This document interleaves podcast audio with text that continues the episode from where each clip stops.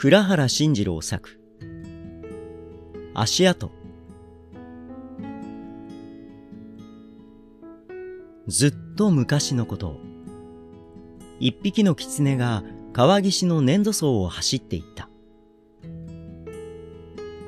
それから何万年か経った後にその粘土層が化石となって足跡が残った。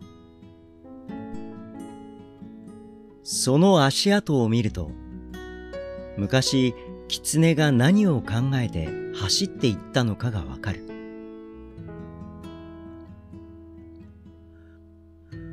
おはようございます。今日も素敵な一日をお過ごしください。いってらっしゃい。行ってきます。文学のことの葉、ペノペノンでした。